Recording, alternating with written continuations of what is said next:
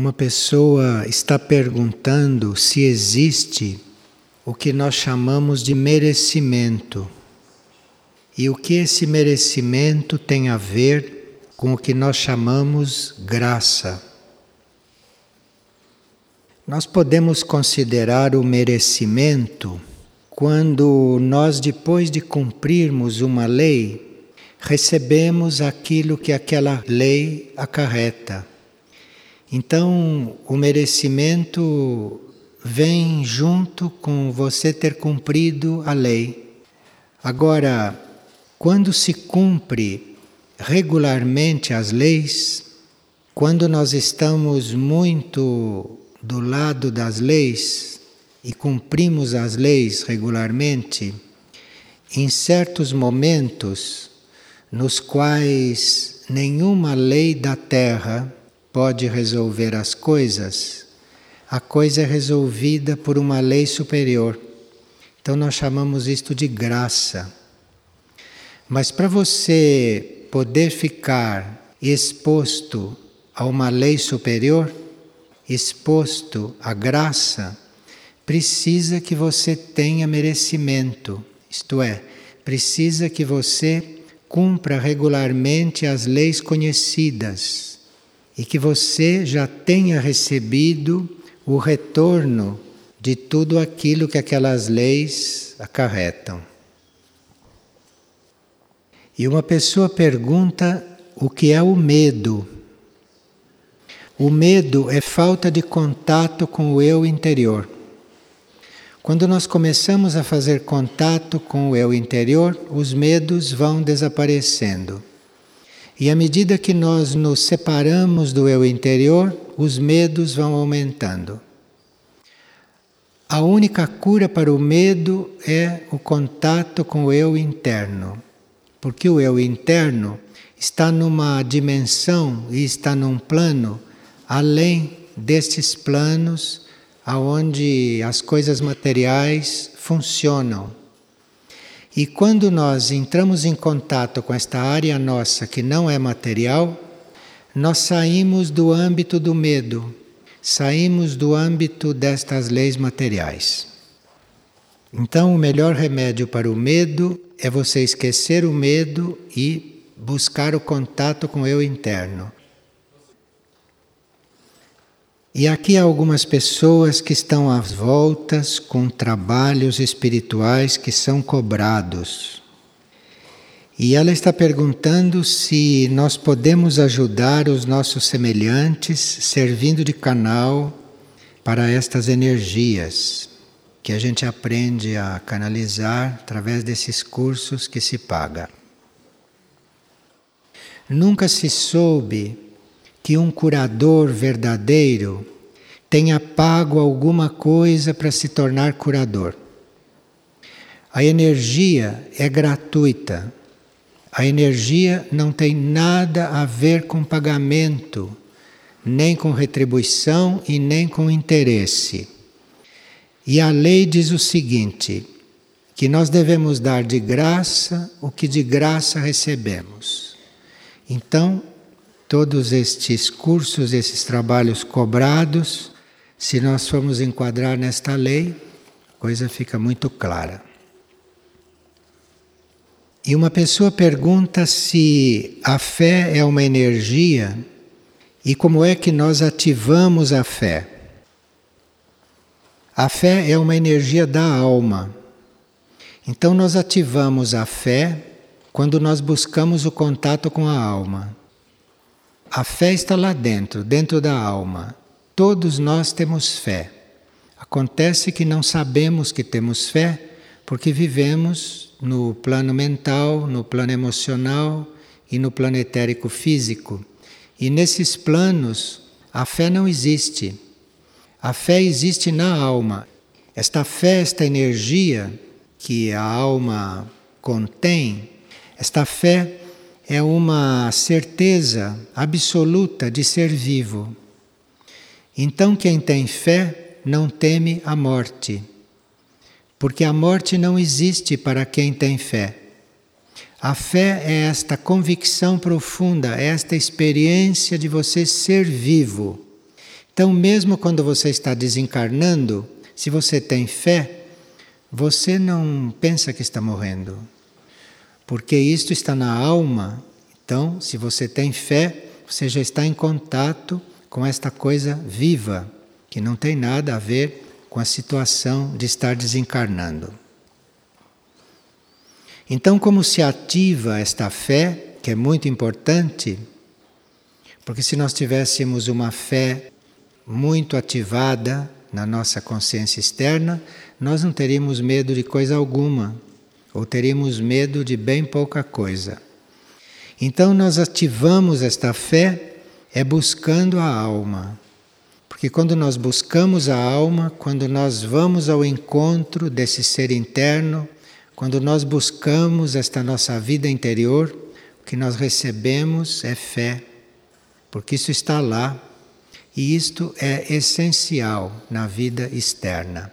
A vida externa sem fé deve ser muito árida e muito insegura.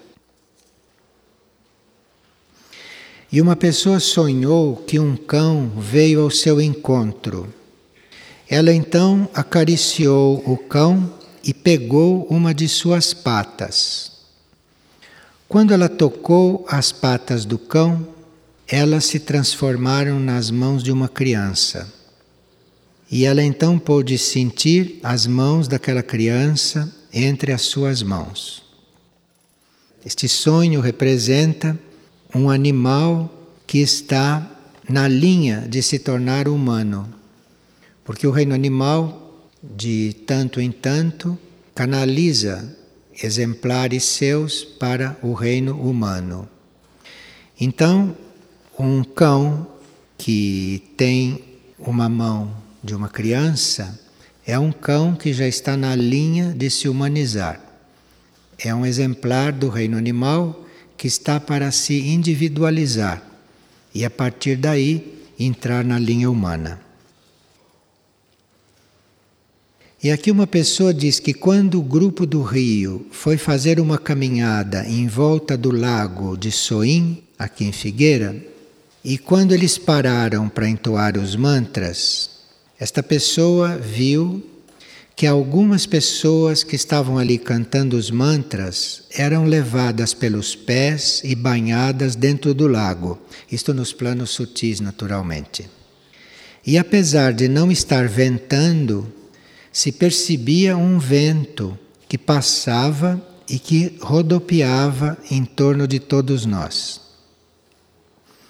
Esse vento que a pessoa percebeu representava a energia que estava atraindo os corpos sutis destas pessoas para o banho de purificação.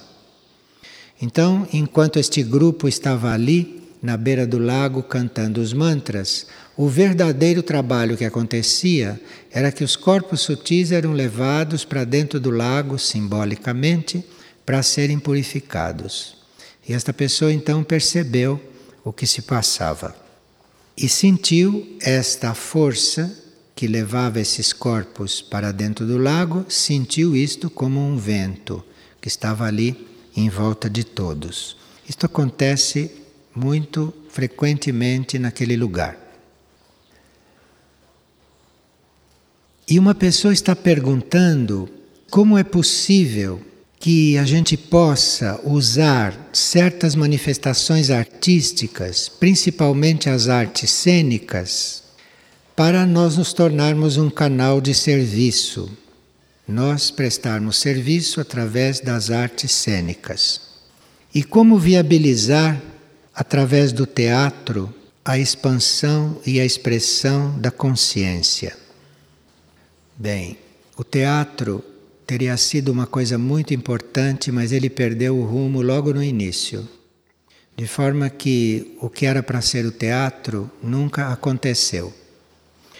O teatro era para ser uma estrutura na qual se desenvolvessem histórias evolutivas e na qual pessoas, indivíduos, passassem por um processo de desenvolvimento. Então, o teatro era para ser uma atividade muito evolutiva. quando se fosse ao teatro, ali deveria acontecer um processo evolutivo a partir da história, da estrutura da história e da evolução dos personagens. Criou-se o teatro, no princípio, para que as pessoas tivessem isso diante dos olhos, não precisassem imaginar, tivesse isso encarnado diante dos olhos, porque assim, através do gênio dos autores e através do gênio dos atores, as pessoas se sentiriam identificadas com aquele processo. Então sairiam de uma função teatral, tanto quem estava assistindo como quem estava fazendo, sairiam dali elevados, passariam por um processo evolutivo. Isto era muito importante para os atores, porque os atores faziam um esforço de, como personalidade, se adaptarem a personalidades maiores, mais desenvolvidas. Então, alguém vinha para ser ator, não era para se exibir. Alguém vinha para ser ator para ter a oportunidade de viver papéis com os quais ele se identificando, ele crescia. Então, vocês veem o teatro hoje, vocês veem que está completamente fora de rumo e que praticamente não existe diante daquilo que era para ser. Então, segundo o que o ator conseguia vivenciar ali, ele, vivendo alguém mais evoluído do que ele, vivendo uma experiência que na vida dele ele não iria viver. De forma que a vida de um ator seria muito mais rica se houvesse teatro, nesse sentido. Porque aí, a cada vez que ele representasse um papel, ele estaria vivendo algo que na vida dele ele não teria oportunidade de viver. Então, era uma ajuda muito grande para o desenvolvimento dele. Um ator, se houvesse teatro, poderia viver experiências de outras encarnações sem precisar vivê-las, porque vivia ali no teatro, sendo um ator de verdade, isto é, se identificando com aquilo a ponto de viver. Mas aí depende do que se está vivendo ali. Então o teatro perdeu o rumo. E como perdeu o rumo, não é o que era para ser, ficou desvitalizado. E no decorrer dos tempos, então, ele foi perdendo o sentido, foi perdendo o valor, foi perdendo a expressão. E hoje vocês veem o que é. E uma pessoa gostaria de saber como é o processo para nós estarmos aqui em Figueira. E se isto fica claro para a gente que deve vir para cá? Não, nem sempre fica claro. Nem sempre fica claro e na maioria dos casos a pessoa vem sem saber muito bem o que está fazendo e se dá conta muito depois ou não se dá conta nunca do que fez. Ou nunca vai se dar conta do que aquilo representa. Para algumas pessoas pode ser claro, sim, como para todos pode ser claro, mas nem sempre é claro. Então, quando se vem para Figueira, a gente vem para entrar num laboratório e para ser um ser que é continuamente trabalhado pelas energias. E esse laboratório está formando uma nova humanidade, uma nova raça humana na superfície da Terra. Não existe externamente nenhum sinal destas coisas, não existe nenhuma doutrina a respeito destas coisas, porque o trabalho da energia em cada ser pode ser diferente. Então não há uma forma de nós sermos trabalhados aqui em Figueira. Como não há uma forma que nós possamos dizer que Figueira trabalha, porque isto é trabalhado diferentemente em cada indivíduo, segundo a disposição que a alma daquele indivíduo tem para esse trabalho e segundo os contatos internos que aquele indivíduo tem com esta nova raça, com esta nova humanidade, com este novo mundo ou com alguma outra coisa que possa estar trabalhando. Então, saber como é o processo de vinda para cá, isto é um processo interior, é um processo interno que traz o indivíduo para cá. Ou para estar aqui, ou para passar por aqui, ou para fazer contatos com isto aqui, ou para passar um tempo aqui. Isto é um processo interior. O indivíduo vem para cá trazido por dentro, trazido internamente dependendo dos contatos que ele já tem com o mundo novo, com a nova humanidade, e se uma estada aqui em contato com esse laboratório pode ser útil para ele. Então, isto é regulado também internamente. Não é nenhum de nós que determina quanto tempo vai passar aqui. Aparentemente, pode-se até determinar. Mas quando aquilo não coincide com a realidade do indivíduo, aqueles prazos não se cumprem. Os prazos verdadeiros para nós estarmos em contato com o trabalho, os prazos verdadeiros são marcados internamente, são estabelecidos internamente. E como isso tudo é um processo interno, para alguns não é necessário estar aqui fisicamente para outros é necessário um contato regular. Para outros basta um contato esporádico. E para outros é necessário estar aqui. É um trabalho na consciência, é um trabalho interno e que não segue nenhuma norma que a gente possa estabelecer para que ele se dê. Mas aí as pessoas perguntarão: mas aqui há tantas coisas estabelecidas, há tantos ritmos, mas isso tudo é uma aparência, tudo isso não é o verdadeiro trabalho. Isto é uma aparência, é uma estrutura para manter a energia da ordem e para manter a energia dos raios ancoradas aqui, para que o verdadeiro trabalho nas pessoas se faça. Agora, cada um é trabalhado de um jeito, é trabalhado de uma forma, cada um é trabalhado numa determinada intensidade, segundo aquilo que necessita. E a pessoa pergunta se em todo grupo espiritual deve haver um ser espelho. E se isto é tão sutil, como é que nós reconhecemos um indivíduo deste? Bem, nós sabemos que espelho é uma linhagem na qual a nossa mônada poderá estar. Então, uma mônada que esteja na linhagem dos espelhos, aquele é um ser espelho em potencial, que poderá um dia se desenvolver como espelho. Então, nos grupos espirituais, pode haver mônadas de todas as linhagens. Então, pode haver também seres espelhos que podem não estar manifestados. São seres espelhos em potencial. Então, se são seres espelhos em potencial, nós não temos como reconhecê-los externamente, porque ainda não estão ativados nesta linha.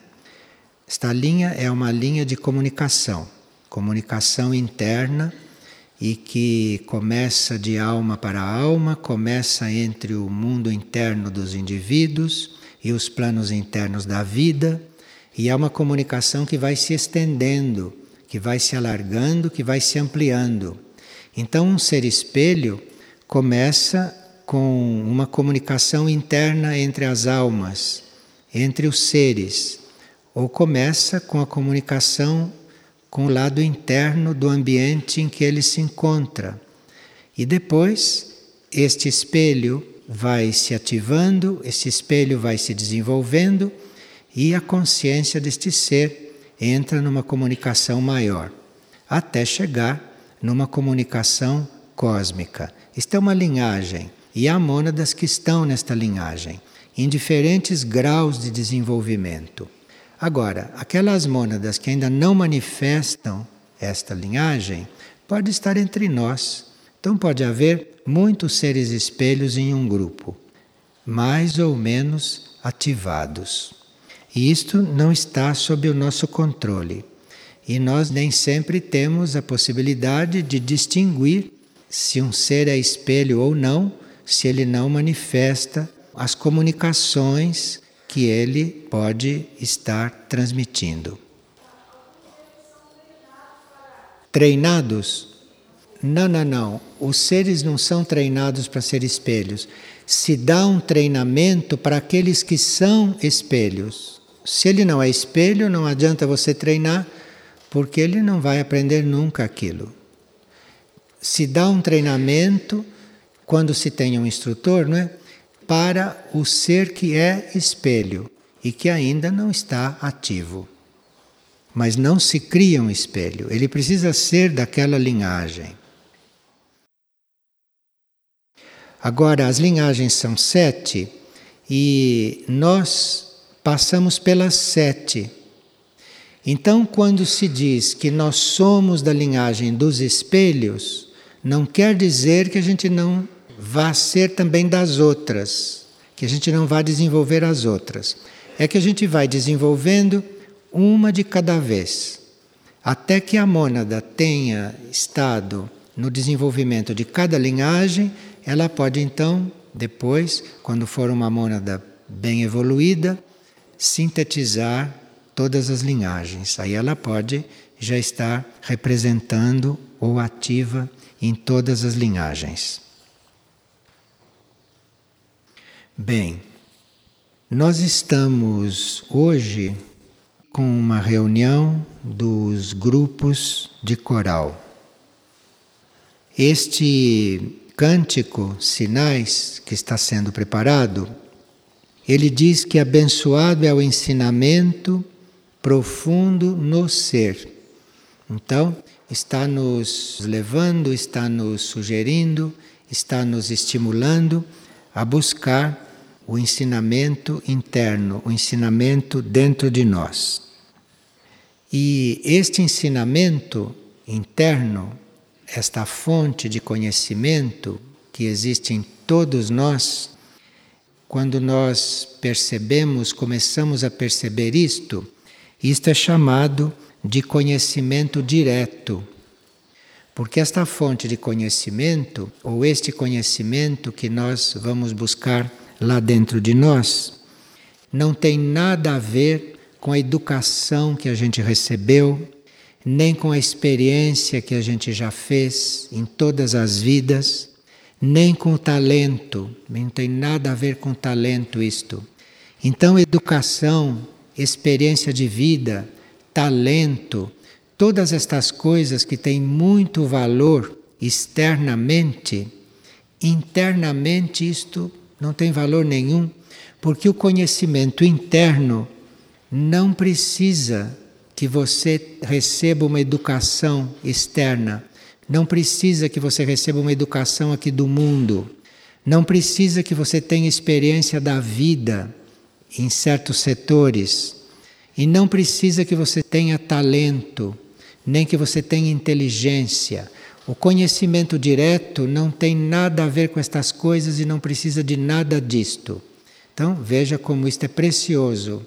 Porque este conhecimento que está lá, disponível, que você pode contatar diretamente, você o recebe sendo um sábio, sendo uma pessoa instruída ou sendo uma pessoa sem nenhuma instrução.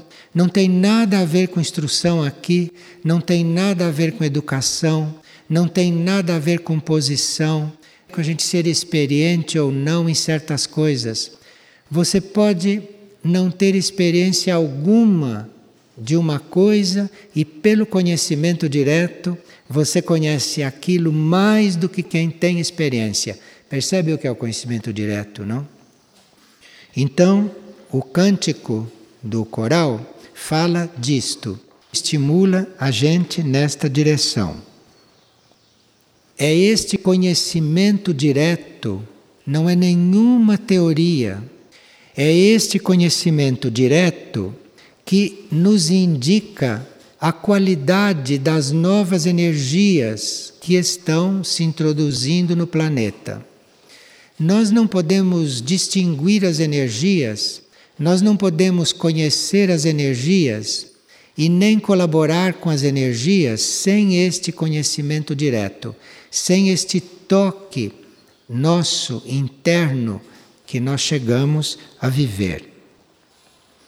Então, o conhecimento direto, este toque, é muito importante porque ele é uma qualidade que nós não adquirimos externamente. A nossa personalidade, a nossa pessoa, a nossa cultura, tudo isto não é o conhecimento direto. Isto é um outro tipo de conhecimento. O conhecimento direto não é nada disto. E o conhecimento direto dá a qualidade que a sua vida deve ter. Então, para você ter uma qualidade na sua vida, para você manifestar uma qualidade, para você manifestar uma nota, você precisa tocar este ponto interno de conhecimento, porque é ele que realmente qualifica a sua vida. Vocês viram pessoas qualificadas, não é? Em tantos setores e raramente aquelas coisas nas quais elas se qualificam são a qualidade delas, raramente.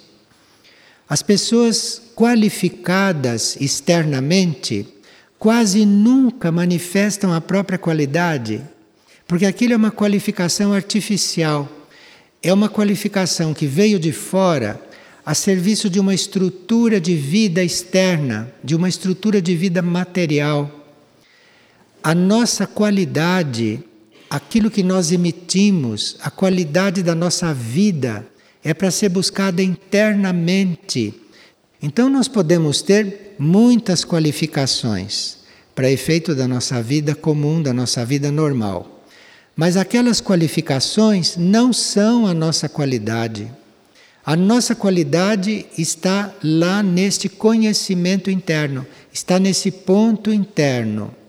Então, para nós termos realmente uma qualidade de vida, uma qualidade original, uma qualidade verdadeira, precisa tocar este ponto, porque é este ponto que emite esta qualidade. E esta qualidade não é igual em duas pessoas. Esta qualidade é original e diferente em cada ser. Nós temos essas noções deste conhecimento direto, deste caminho para tocarmos este ponto interno que nos dá a qualidade da nossa qualidade e, portanto, a qualidade da nossa vida. Nós temos estas noções mas a humanidade da superfície, nesta etapa, ainda está procurando este contato, está buscando isto. Quando isto for encontrado num grande número de pessoas, todas as atividades científicas na superfície da Terra vão ser baseadas no conhecimento direto. Percebe que é outra ciência. Já existe nesta ciência atual, nesta ciência material, um ou outro ser que está próximo do conhecimento direto, mas não tocou ainda o conhecimento direto, porque se tivesse tocado o conhecimento científico diretamente, não produziam as bombas que produzem, não produziam isto que é produzido. Porque o conhecimento direto jamais produziria isto. Então, a ciência será toda baseada em conhecimento direto. Então, será outra ciência. E pelo conhecimento direto, os cientistas terão que conhecer, terão que saber e terão que manifestar tudo aquilo que vai corrigir ou ajudar a corrigir todos os erros que a ciência tem feito. A ciência tem cometido tantos erros, tantas aberrações, porque ela não funciona com conhecimento direto. Ela funciona com conhecimento dedutivo, ela funciona com conhecimento teórico, com conhecimento analítico, com leis materiais, com conhecimento de leis materiais. Então ela cria tudo isto que cria, que são coisas que fazem bem para uma coisa e mal para outra. Isto quer dizer uma ciência que não tem conhecimento direto. Cada cientista, cada membro da ciência, deve tocar este seu centro interno e trazer de lá o conhecimento científico. Então é uma ciência direta, não é uma ciência como esta, toda armada em torno de fórmulas, em torno de teses, em torno de conceitos, principalmente de fórmulas. Ciência não é nada disto.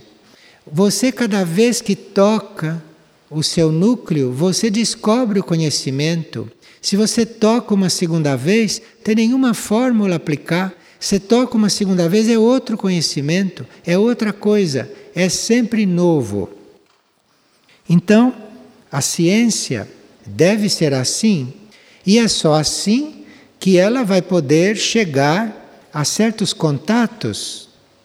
É só assim que ela vai poder chegar a outros planetas, que ela vai poder chegar a outros mundos. Então, nós para isto não precisamos eventualmente ser muito estudiosos, nem sermos muito ascetas, nem sermos muito fanáticos. Não, não, não precisa nada disto para o conhecimento direto. Para o conhecimento direto, você precisa ter esta graça de contatar o centro do teu ser. Então ali você vai conhecer aquilo que você precisa conhecer naquele momento, nem mais e nem menos. Tudo que vem deste conhecimento direto, ele é na exata medida que você pode compreender e que você tem condições de usar. Uma outra característica do conhecimento direto é que ele vem para teu uso. Você não tem um conhecimento direto para ensinar aos outros. Você tem o conhecimento direto para seu uso. E você usando aquele conhecimento, você se tornando aquele conhecimento, aí você vai poder passar aquilo que os outros precisam. Mas o conhecimento direto não é para os outros. Nós temos o conhecimento direto para nós, em princípio. Para nós. Nós precisamos daquele conhecimento. E aí, quando encontramos aquele conhecimento, quando o reconhecemos, estaremos aptos a tratar os outros, a viver. Estaremos aptos a dar uma qualidade original, uma qualidade na nossa vida que só nós podemos dar. Esse conhecimento traz responsabilidades no sentido de que ele é revelado. Ele foi revelado para você. É uma coisa que lhe foi dada, que lhe foi passada, então você fica responsável por aplicá-lo, por acolhê-lo, eventualmente por desenvolvê-lo. A diferença entre o conhecimento que nós recebemos até agora e o conhecimento direto, pode-se dar um exemplo. Todos nós já ouvimos falar em iniciação, não é? Todos nós já ouvimos falar em concentração. Todos nós já ouvimos falar em contemplação, não é mesmo? Todos nós já ouvimos falar em tudo isto. E do ponto de vista da vivência, o que que adiantou? Alguém se iniciou porque soube o que era iniciação? Alguém se concentrou porque soube o que é a concentração? Vê como isto tudo soa como uma coisa gasta, como uma coisa de outros tempos, do passado, que não tem mais vida. E nós então passamos dessas teorias, desses conhecimentos indiretos sobre iniciação, sobre concentração, sobre meditação, tudo isto que nós conhecemos e que não vivemos, porque é um conhecimento indireto. O fato de você conhecer estas coisas, de você ficar sabendo essas teorias, isto não garante que você fique com a capacidade de desenvolver isto e de viver isto. Isto faz parte de um conhecimento mental externo, humano, desta humanidade de hoje. O conhecimento direto, na hora que você conhece, você já está se iniciando. Na hora que você entra em contato com o conhecimento da concentração, você já está concentrado. A partir daquele contato, você já está concentrado. Você não precisa aprender a se concentrar. Você não precisa aprender a se iniciar. Então, nós precisamos amar isto, precisamos amar este conhecimento direto. Então, nós, tendo contato com tantos outros níveis de conhecimento, tendo sido ajudado por tantos outros níveis de conhecimento, temos que receber esses outros tipos de conhecimento com muita gratidão, mas não nos considerarmos conhecedores por causa disto. Porque se nós recebemos todo este conhecimento de fora, nós não somos conhecedores de nada na realidade. Nós sabemos disso tudo teoricamente ou mentalmente, mas não somos realmente conhecedores. Nós somos conhecedores quando estamos vivendo aquele conhecimento, e isto é só quando vem de dentro. Por mais que se explique uma coisa aqui, vocês não vão viver isto só porque estão ouvindo ou só porque estão entendendo. Vocês vão viver isto quando tocarem o ponto interno e aí vão encontrar isto lá dentro e aí vão viver. Percebe o quanto é importante o conhecimento direto? Então, se nós usamos esse sistema de instruir as pessoas, isto nós temos que ter muito claro que você não está passando para a pessoa o conhecimento. Você está dando para a pessoa uma notícia. E se esta notícia não der para a pessoa a informação e o estímulo e os meios dela ir buscar aquilo dentro dela, este conhecimento que você está passando pode ser considerado até inoportuno, porque vai fazer com que a pessoa adie ainda mais a sua decisão de buscar dentro dela. Então, você passar uma informação para uma pessoa, você colaborar na instrução de uma pessoa, isto é um fato muito delicado e que karmicamente é muito importante, muito delicado. Porque você passa uma informação, você passa um conhecimento e a pessoa pode pensar que ela já conhece aquilo. Então, porque ela pensa que já conhece, ela adia o seu processo de autoconhecimento. Então, quando se passa uma informação para uma pessoa, esta informação deve conter o dado de que ela tem que buscar aquilo dentro dela, porque o que se está passando não é nada perto daquilo que ela vai encontrar dentro dela. Então, toda esta educação que existe hoje, vocês estão vendo o que é. Isto é uma educação que não diz mais respeito ao ponto evolutivo no qual nós encontramos. Toda esta educação que se dá para as pessoas, tudo isso está contra a corrente, está fazendo com que as pessoas adiem mais um pouco e mais uma vez a busca da sua fonte de conhecimento. Note que nós temos um livro chamado hum, O Visitante que fala sobre instrução. Então nós não somos contra a instrução e nem estamos dizendo que não se deva dar instrução. Não é isso que se está dizendo. O que se está dizendo é que a informação, a instrução, a educação que se passa aos outros deve conter esse estímulo para ele buscar aquilo que você está passando dentro dele. Porque o que você está passando é muito limitado. O que nós recebemos de fora não é nem sombra do que nós precisamos. Por mais que a gente ache que o que está recebendo de fora é suficiente, por mais que a gente ache isso, isto é uma ilusão. Isto é uma sombra do que você teria que estar recebendo, do que você precisa receber. Isto é uma sombra. Então, você recebe de fora como um estímulo para você ir buscar dentro aquilo mesmo. De fora você recebeu uma sombra do que aquilo é e uma sombra do que você realmente precisa.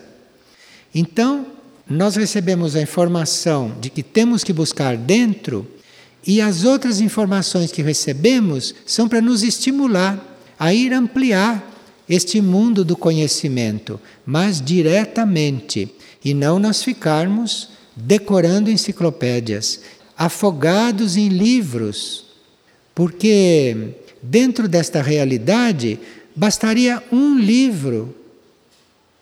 Dentro desta realidade, se nós estamos em contato com esta realidade, bastaria uma frase, bastaria uma palavra e você já está conectado.